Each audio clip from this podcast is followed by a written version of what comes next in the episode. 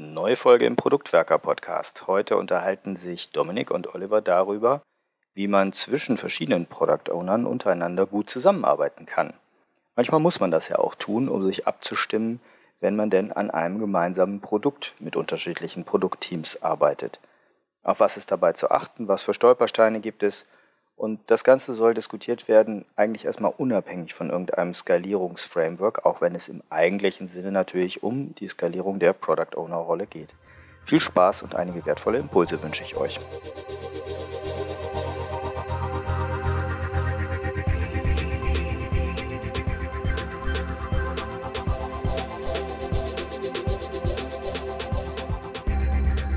Wir haben in diesem Podcast schon häufig auf die Zusammenarbeit zwischen Product Ownern und Scrum Mastern oder Product Ownern und Developern geguckt.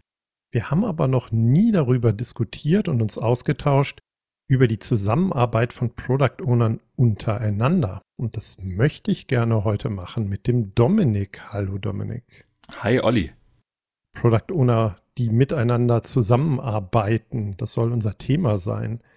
Siehst du das häufig in der Realität da draußen, in den Unternehmen, wo du reingucken kannst? Das ist tatsächlich relativ unterschiedlich. Also ich sehe das vor allem bei größeren Organisationen, die auch ein großes Produkt haben, dass da mehrere Product Owner in irgendeiner Art und Weise zusammenarbeiten müssen. Wenn wir uns kleinere Organisationen anschauen, beispielsweise Startups oder auch die KMUs, dann haben wir eher Organisationen, wo ein Product Owner wirklich ein Produkt alleine verantwortet, aber bei so skalierten Umfeldern, und das sind vor allem auch sowas wie große Online-Shops oder ähnliches, da sehen wir sehr schnell auch, dass da eigentlich ein Produkt, zum Beispiel ein Online-Shop, von mehreren Product Ownern gemeinsam verantwortet wird. Das ist aber dann die Situation, dass ähm, jeder Product Owner einen Teil dieses großen Produktes dann verantwortet? Genau. Man kann sich das im Großen und Ganzen so vorstellen, dass wir nehmen jetzt mal einen Online-Shop, weil das tatsächlich das ist, was ich am meisten und auch in sehr vielen Unternehmen schon gesehen habe, dass das dann ab einer gewissen Größe von mehreren Product Owner verantwortet wird.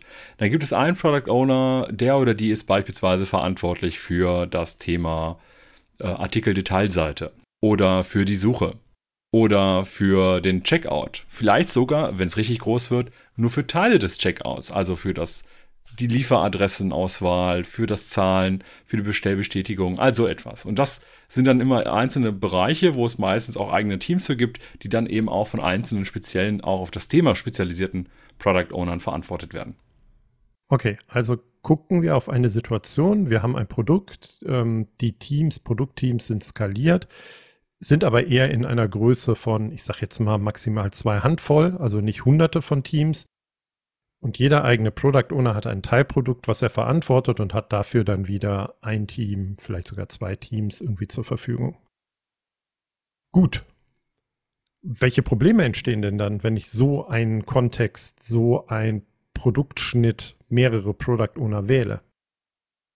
Das Interessante ist ja jetzt, dass wenn wir einen Schnitt so wählen, dass wir auch verschiedene Verantwortlichkeiten haben, also sprich verschiedene Product Owner die immer Teile des gesamten Produkts und damit auch der User Journey eines äh, von Verbraucherinnen, Verbrauchern und so weiter irgendwie einnehmen und verantworten, dann habe ich sehr schnell das Problem, dass die eine User Experience zum Beispiel oder die eine Customer Experience so gar nicht richtig entstehen kann, weil eben das Produkt insgesamt so groß ist, dass die einzelnen Aspekte, und damit meine ich jetzt die Bereiche, wie eben zum Beispiel ne, die Artikelsuche, die Be äh, Bestellseite, das Payment und so weiter, alle so ein bisschen unterschiedlich sein können. Das heißt, ich habe nicht die eine User Experience, sondern ich habe so eine Ansammlung von ähnlichen User Experiences. Und das merkt man besonders stark auch bei einigen größeren Anwendungen. Bei der Bahn zum Beispiel, ich weiß es nicht, ob das mehrere Teams sind, die da dranhängen an der App. Ich vermute es aber zumindest stark, weil einige Bereiche doch durchaus anders sind als andere. Und das merkt man als Nutzer. Und das ist vielleicht an der Stelle auch etwas, das man als Problem durchaus bezeichnen kann. Spannend, dass du von der Seite User Experience kommt. Auf der anderen Seite wundert es mich nicht, weil es dein Thema ist. Ähm, man hätte ja auch ein bisschen von der technischen Perspektive kommen können. Ne? Also wenn wir sowas wie Conway's Law haben, also wenn wir drei Teams haben, wird sich auch die Software oder die Technik, die wir bauen, so entwickeln, dass sie eher aus drei Modulen, nenne ich es jetzt mal, sehr untechnisch besteht, wo Interaktion zwischen stattfindet. Also unsere Kommunikationsstruktur, die wir im echten Leben haben, findet sich dann häufig auch genauso in den Softwarestrukturen wieder. Und ein Aspekt kann natürlich dann darüber liegend auch irgendwie die User Experience sein. Ne? Also ich glaube, das ist nur so ein bisschen konsequent dann weitergedacht.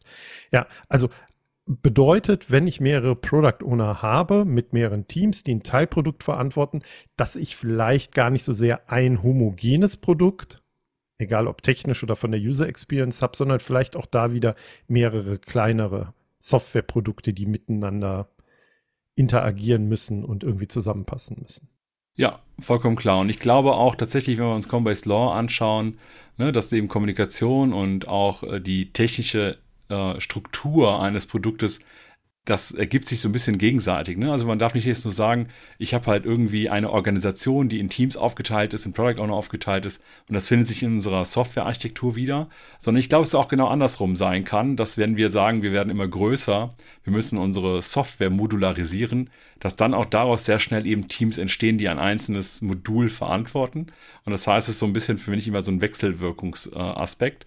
Und gerade wenn wir jetzt mit mehreren Product Ownern an einem gemeinsamen Produkt arbeiten, dann entsteht eben hier auch wieder viel Kommunikation entlang dieser Modulgrenzen, entlang dieser Grenzen von Teilprodukten. Mhm. Siehst du in solchen Kontexten mehrere Product Backlogs? Also hat jeder Product Owner ein eigenes Product Backlog? Das habe ich wohl so als auch so gesehen. Äh, tatsächlich das am weitesten verbreiteste, was ich gesehen habe, ist, dass es mehrere Product Backlogs gibt. Jetzt möchte ich da an der Stelle ein bisschen differenzieren, weil ich sehr oft auch gesehen habe, dass es gar keine richtigen echten Product Backlogs sind, sondern Team Backlogs. Also, also Backlogs, die nicht nur das haben, was ich für das Produkt brauche, sondern all das, was das Team machen soll. Auch wenn es für andere Produkte relevant ist, auch wenn es etwas ganz Fremdes ist, keine Ahnung, ähm, zum Beispiel jetzt irgendwie für irgendwie eine einmalige Aktion irgendetwas durchführen, was aber mit dem Produkt selbst nichts zu tun hat. Tatsächlich ist es aber relativ stark verbreitet, dass jeder, der ein Teilprodukt hat, für sein Teilprodukt auch ein Product Backlog hat. Man könnte also sagen, so ein Teil-Product Backlog.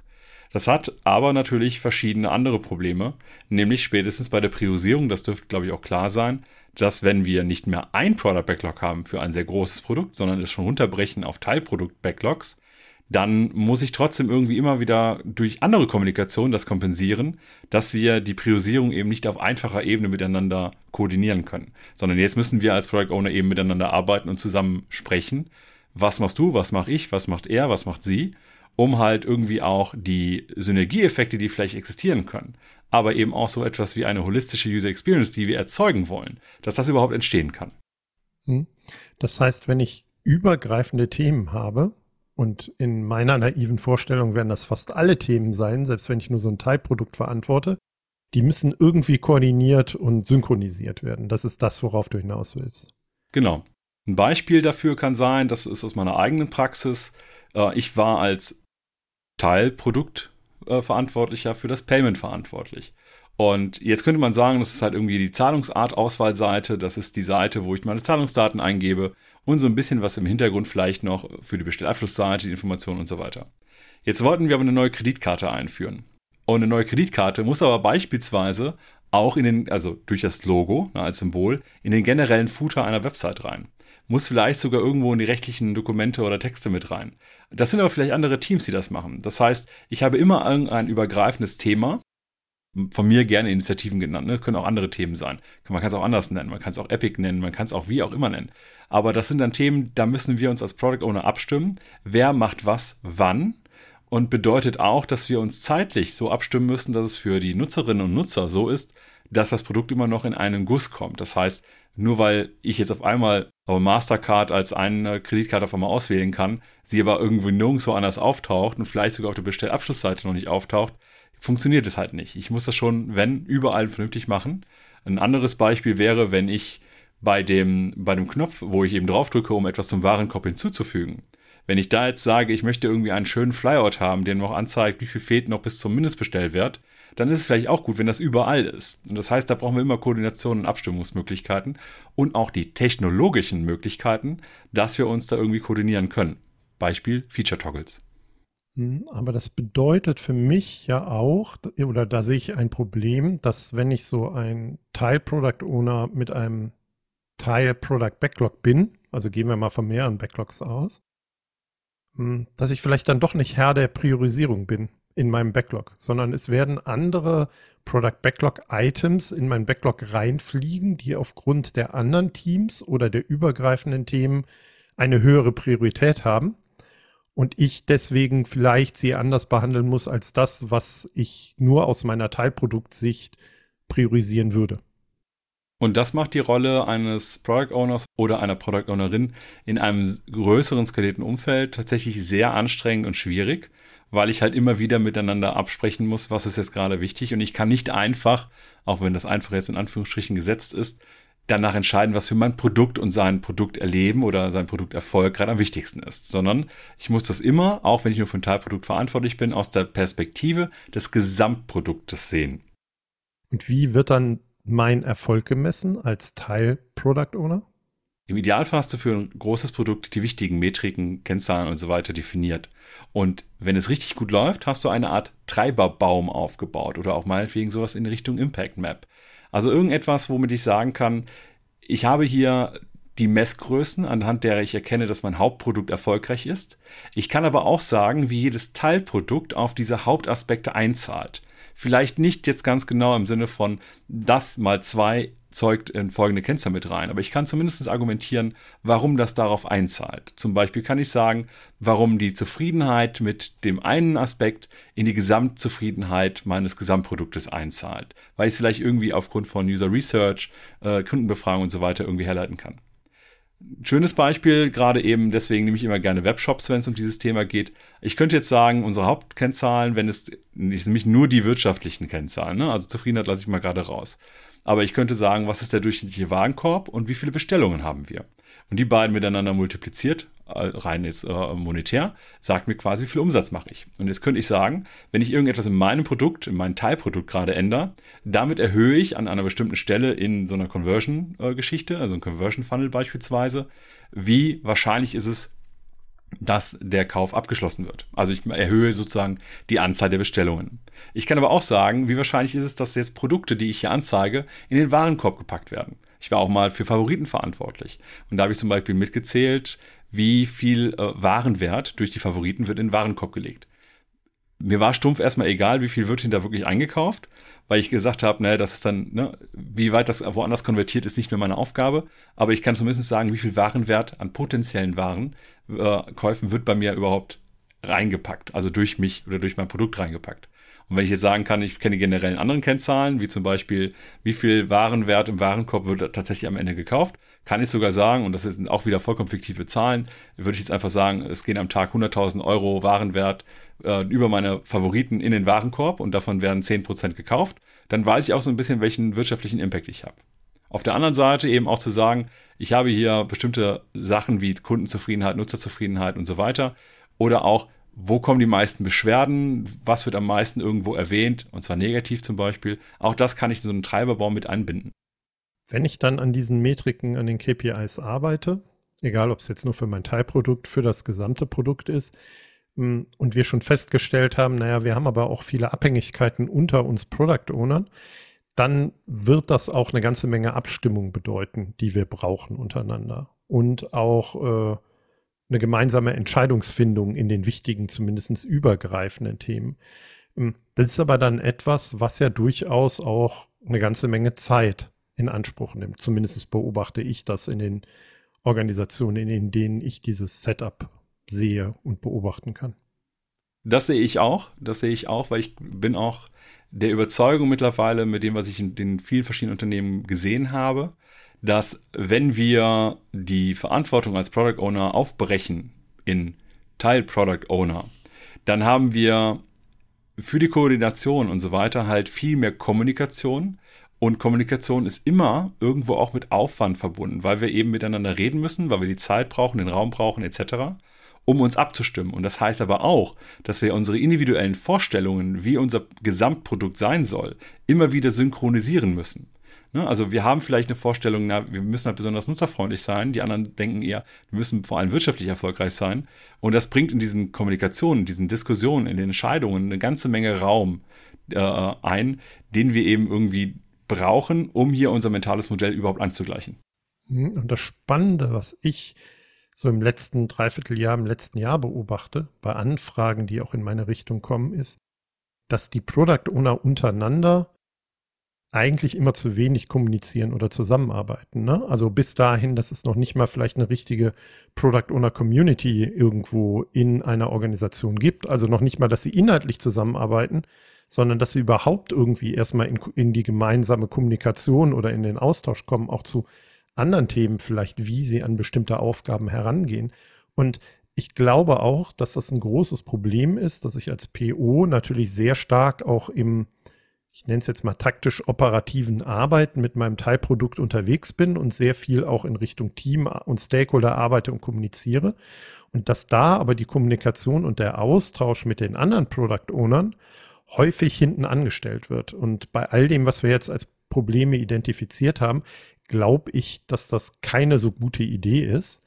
Ähm, und deswegen will ich auch einen Schritt weiter gehen. Vielleicht können wir uns auch über bestimmte Ansätze oder Ideen, die wir haben, unterhalten, ähm, wie man bestimmte Probleme, die wir gerade adressiert haben, vielleicht ein bisschen abmildern oder verbessern können.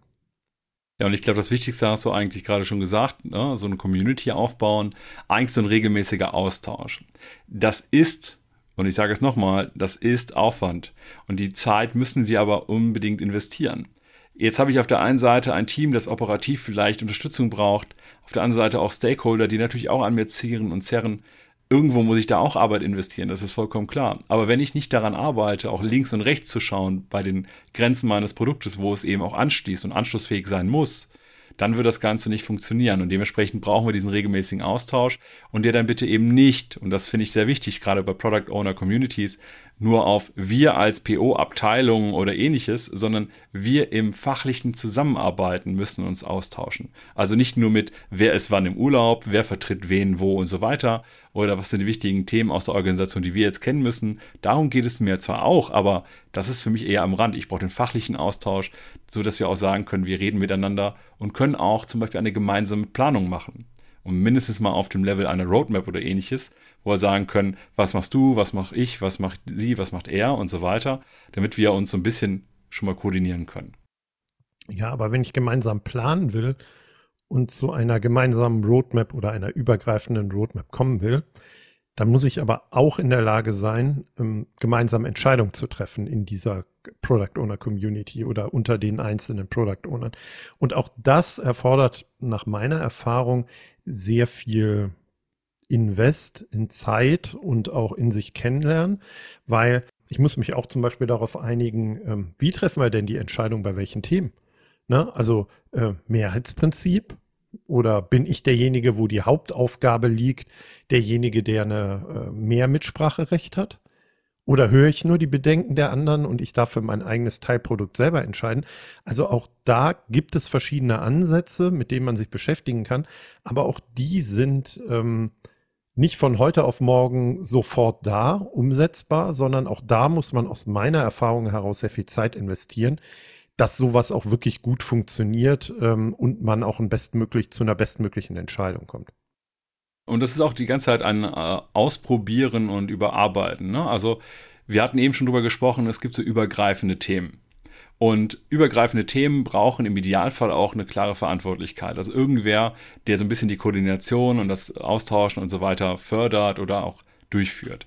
Und alleine diese Rolle zum Beispiel, nenne es jetzt zum Beispiel Initiativenmanager, nenne es zum Beispiel Themenverantwortlicher oder wie auch immer, auch die müsste zum Beispiel erst einmal verhandelt werden in der Gruppe, in der PO-Community. Und das ist auch vollkommen in Ordnung, wenn Leute das unterschiedlich ausleben, aber es muss immer auch klar sein, was erwarten die anderen vielleicht von genau dieser Verantwortlichkeit. Und ich finde spannend, dass wir jetzt bei, wir müssen uns regelmäßig austauschen, wir müssen in gemeinsame Planung einsteigen, wir müssen gucken, wer ist verantwortlich für welche übergreifenden Themen und wie entscheiden wir diese. War unsere Konsequenz, naja, wir müssen Zeit investieren, ne, damit wir dazu kommen und es wird auch Zeit brauchen, um über die Roadmap, über die übergreifenden Themen eine Entscheidung zu bekommen. Wenn ich in meinem Kopf krame, ist ja einer der Hauptgründe, die Verantwortlichkeit des Product Owners zu installieren, möglichst zu schnellen Entscheidungen zu kommen. Das geht ja so ein bisschen ähm, aus dem, was wir beobachten oder selbst was wir für, für Lösungsansätze reinwerfen, ein bisschen in eine andere Richtung. Wie können wir denn dem begegnen?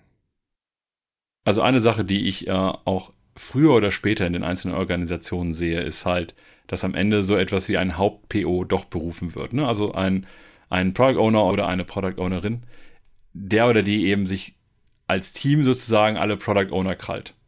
Also das umfasst. Warum? Einfach damit im Zweifelsfall auch eine gemein, also schnelle Entscheidungsinstanz da ist. Bedeutet aber auch zum Beispiel Aspekte der Produktvisionsgestaltung.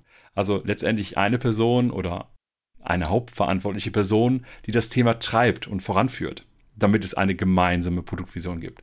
Zu sagen, ich habe einen skalierten Ansatz und jetzt nehmen wir mal eher so ein Worst Case und wir haben da 20 POs mit jeweils eigenen Komponenten sitzen, die also eigen, alle ihre eigenen Teilprodukte haben und die sollen jetzt gemeinsam eine gemeinsame Produktvision für das gesamte Produkt äh, kreieren. Das ist sehr aufwendig, sehr langwierig, sehr schmerzhaft an einigen Stellen auch. Da ist es durchaus ein Pattern, das wir häufig sehen, dass es halt einen Chief Product Owner oder einen richtigen Product Owner und die anderen heißen dann irgendwie anders, zum Beispiel Area Product Owner oder äh, Sub-Product Product Owner und so weiter heißen. Das hilft zumindest, die Entscheidungsinstanzen etwas zu reduzieren und schnellere Entscheidungen zu treffen. Und vor allem auch, selbst wenn man die, diese Haupt-PO-Rolle so lebt, dass wir eher demokratisch unterwegs sind, dann im Zweifelsfall, wenn es keine einfache demokratische Entscheidung gibt, eine schnelle andere Entscheidung herbeizuführen hm. um einfach nicht mehr blockiert zu sein. Ja, wie man so Product Owner alle benennen kann, je nachdem, was sie verantworten. Da hängen wir auch nochmal einen Artikel vom Roman Pichler rein. Ich glaube, das heißt Six Types of Product Owner. Muss ich nachgucken. Auf jeden Fall seht ihr das in den Show Notes. Ähm, man kann die ja auch Feature oder äh, Plattform oder was auch immer Owner nennen. Vielleicht das, was sie da gerade own. Ähm, wir waren jetzt davon ausgegangen, dass sie ein Teilprodukt ownen, was wir auch tatsächlich als Produkt so definieren oder ansehen können. Ich würde noch was reinwerfen, was ich sehe, um diese Probleme, die wir im ersten Teil der Folge adressiert haben, so ein bisschen abzumildern. Also ich finde immer einen guten Vorschlag, die ganzen Product Owner zusammenzubringen und sie tatsächlich das eigene Produkt gemeinsam nutzen und benutzen zu lassen. Ähm, ich glaube, das habe ich das erste Mal so bewusst beim Markus Andrezack wahrgenommen vor Jahren, der das immer ähm, sehr vehement vertreten hat, zu sagen, einmal in der Woche, drei Stunden lang treffen sich alle Product Owner und wir haben hier eine Umgebung und dann benutzen die zusammen das Produkt. Ne? Und jeder sieht dann vielleicht, oh, so funktioniert der Teil bei dir, oh, so funktioniert er bei mir ähm, weil man gemeinsam sich darüber austauscht und es auch wirklich erlebt. Also ich glaube, weg von dem wir erzählen nur über unsere Product Backlog Items. Vielleicht haben wir noch nicht mal ein gemeinsames Review hinzu. Wir erleben gemeinsam unser Produkt, ist was ganz Wichtiges, aus dem dann aber auch Austausch und Planung und vielleicht Priorisierung nochmal ganz anders entstehen kann. Das finde ich einen sehr schönen Punkt und ich würde, äh, was du gerade so am Rand gesagt hast, äh, gerne aufnehmen mit dem, mit dem Review. Ich glaube, es ist total sinnvoll, nicht nur als POs gemeinsam das Produkt zu benutzen und wenn man jetzt auch noch Kunde seines eigenen Produktes sein könnte, auch vielleicht echte Use Cases einmal durchspielen im Sinne von, ich bestelle jetzt wirklich was bei uns, äh, als ein Beispiel. Und das, ob das jetzt bei einer Online-Apotheke ist, äh, Baumarkt oder Lebensmittelhandel oder was auch immer, vollkommen egal, aber ich bestelle das mal und die anderen gucken dabei zu ohne es vielleicht am Anfang zu kommentieren, sondern am Ende. Ich glaube aber, so ein Review kann man auch wunderbar äh, einführen, indem man sagt, wir machen jetzt nicht nur unsere ganzen Teilprodukt-Reviews, sondern wir machen auch mal ein Review für uns, was wir insgesamt gerade geschafft haben. Ähm, ist natürlich auch eine Frage, ob man das organisatorisch alles gut hinkriegt. Das hängt vom Kontext ab. Aber ich glaube, es ist zielführend, gerade auch für die Zusammenarbeit mit den Stakeholdern und aber auch in diesem Fall alle anderen Product Owner, die eben auch Stakeholder sind. Wenn wir einmal zeigen, was haben wir gerade gemacht und das zeigt dann auch leider oft, wenn man so etwas einführt, dass wir mit allen Teams so ein bisschen in unterschiedliche Richtungen laufen, weil meistens so ein übergreifendes Ziel dann doch fehlt. Aber es würde zumindest helfen, das immer wieder bewusst zu machen. Und als Ergänzung, wenn es nicht ein gemeinsames Sprint Review gibt, würde ich als Product Owner mal in andere Sprint Reviews mit reingehen aus anderen Teams, weil ähm, da bekomme ich auch ein paar Hinweise auf, was wir untereinander als Product Owner, auf welche Themen wir da noch achten sollten. Und das fällt ja auch spätestens dann auf, wenn wir zum Beispiel anfangen, gemeinsam aus User Research zu lernen. Also wenn ich jetzt irgendwie User Research für mein Produkt brauche, und dann habe ich natürlich, mein Teilprodukt ist ja im Gesamtprodukt eingebettet. Das heißt, da gibt es dann in der Regel auch eine User Journey zum Beispiel vorne und hinten.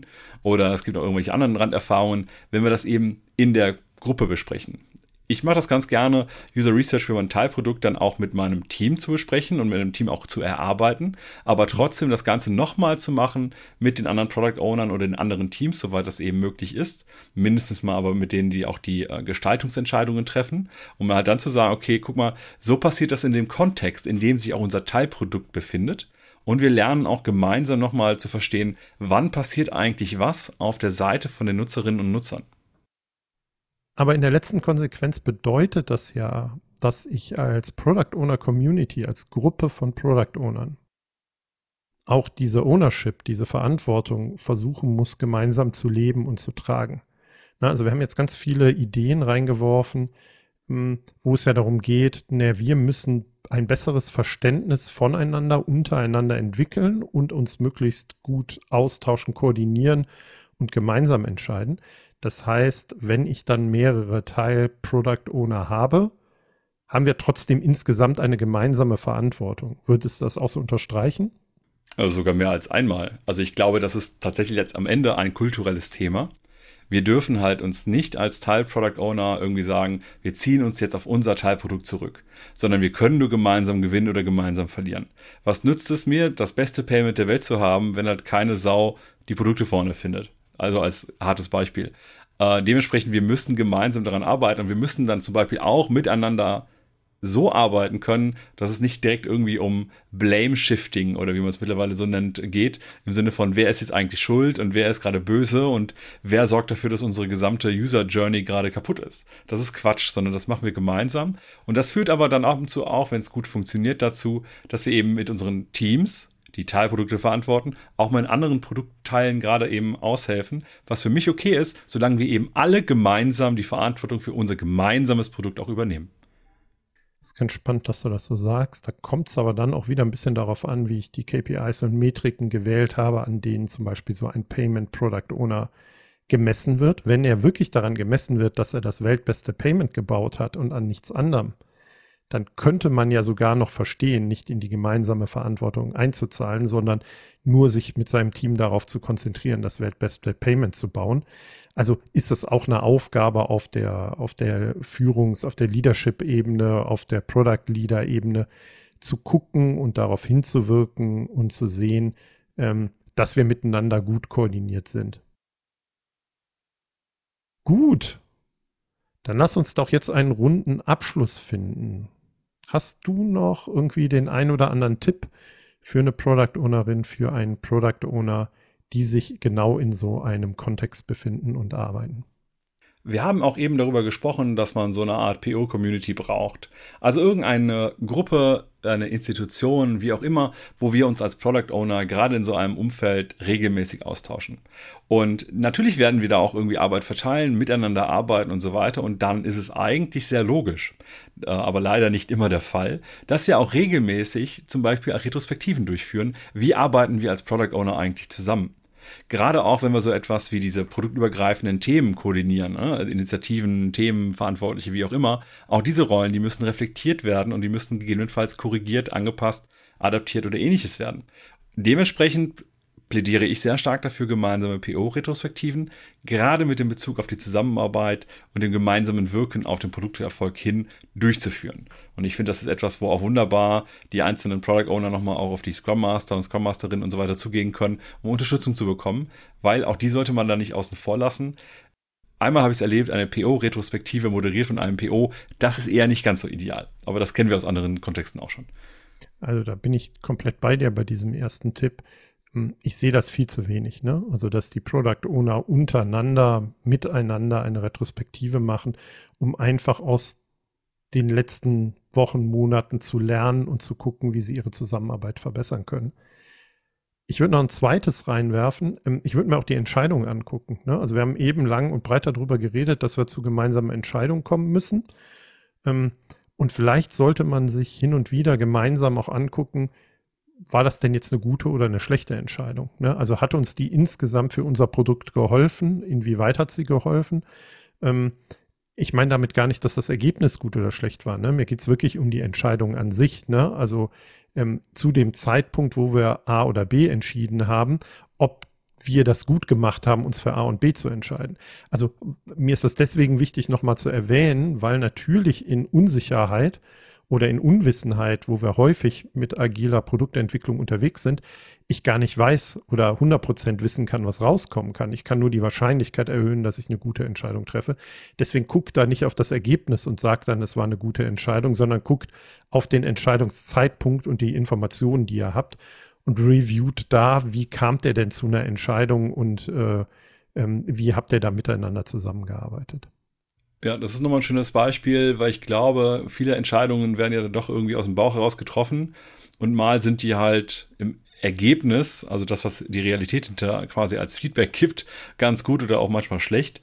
Aber wie ist dieser Entscheidungsprozess im Sinne von, worauf mache ich meine Entscheidung eigentlich fest? Das finde ich auch extrem spannend. Gerade auch, weil wir eben über Metriken, Kennzahlen und so einen Treiberbaum und ähnliches gesprochen haben.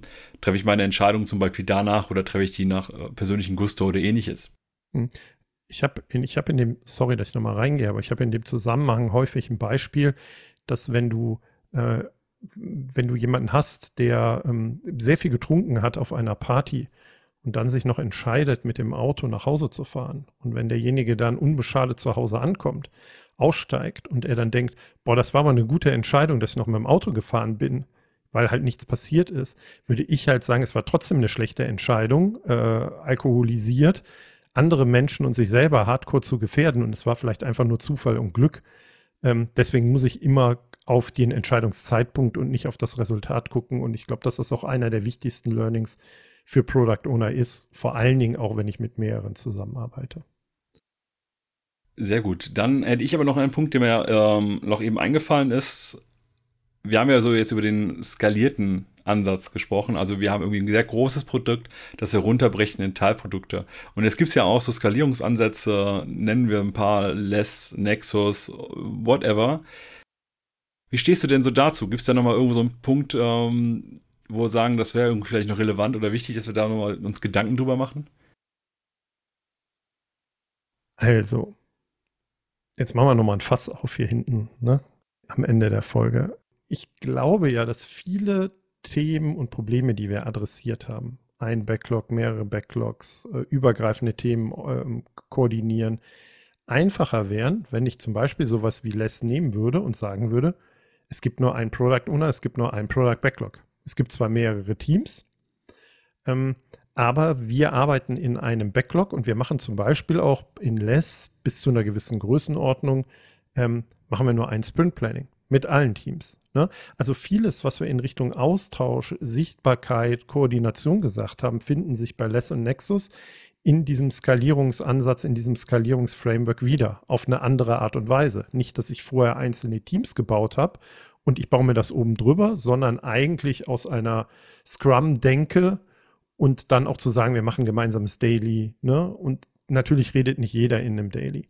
Und ich glaube schon, dass es sich lohnt, in so einem Kontext, den wir am Anfang definiert haben, auf solche Skalierungsframeworks zu gucken. Ich nenne nochmal Less und Nexus und explizit haben wir bisher Safe nicht erwähnt, weil das wäre nochmal eine andere Folge, das würde ich explizit rausnehmen wollen, ähm, weil ich glaube, dass sie natürlich versuchen, all die Probleme zu adressieren und zu versuchen, dafür eine Lösung anzubieten, um trotzdem noch so ein bisschen in einer Scrum-Logik weiter oder in einem Scrum-Umgebung unterwegs zu sein. Ob das für einen individuellen Kontext, den ich nicht kenne, von Zuhörerinnen und Zuhörer, die bessere Alternative ist, das kann ich überhaupt nicht entscheiden. Es wird einen Grund geben, warum man sich jetzt so organisiert, wenn du dich hier wiedergefunden hast, von dem, was Dominik und ich gesagt haben. Ähm, und vielleicht ist auch die Organisation nicht so weit zu sagen, naja, wir, wir vergeben eine klare Product Ownership zu einem Product Owner. Kann ja alles sein, ne? Also, dass man dafür auch andere Strukturen oder Verantwortlichkeiten nochmal definieren muss.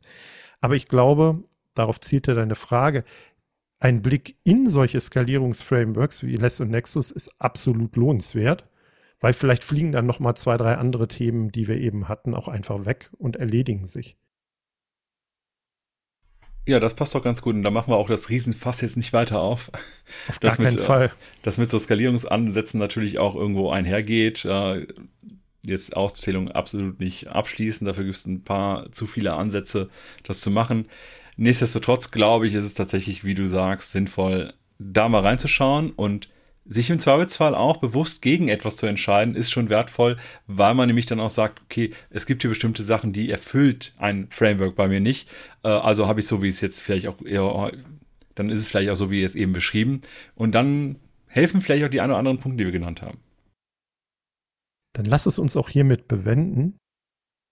Ich fand die Diskussion und die Reflexion sehr spannend mit dir und vielleicht müssen wir das Thema Skalierung und Product Ownership dann doch nochmal aufmachen und uns nochmal das ein oder andere Skalierungsframework angucken. Das machen wir zu gegebener Zeit.